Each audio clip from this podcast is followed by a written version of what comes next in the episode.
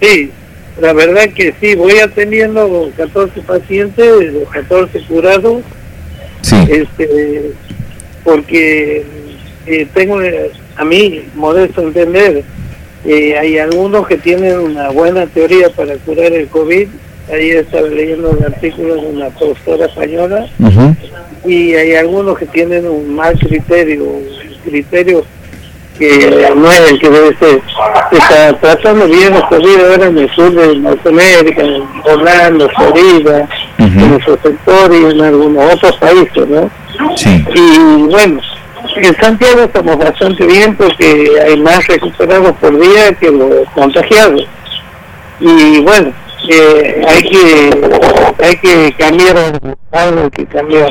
Si bien en Santiago, eh, de- dentro de las posibilidades, siempre se ha trabajado bastante bien, ¿no? Eh. Con la humildad que tenemos científicamente, eh, porque no tenemos los medios de Norteamérica, pero eh, no nos podemos quejar de Santiago de Estero.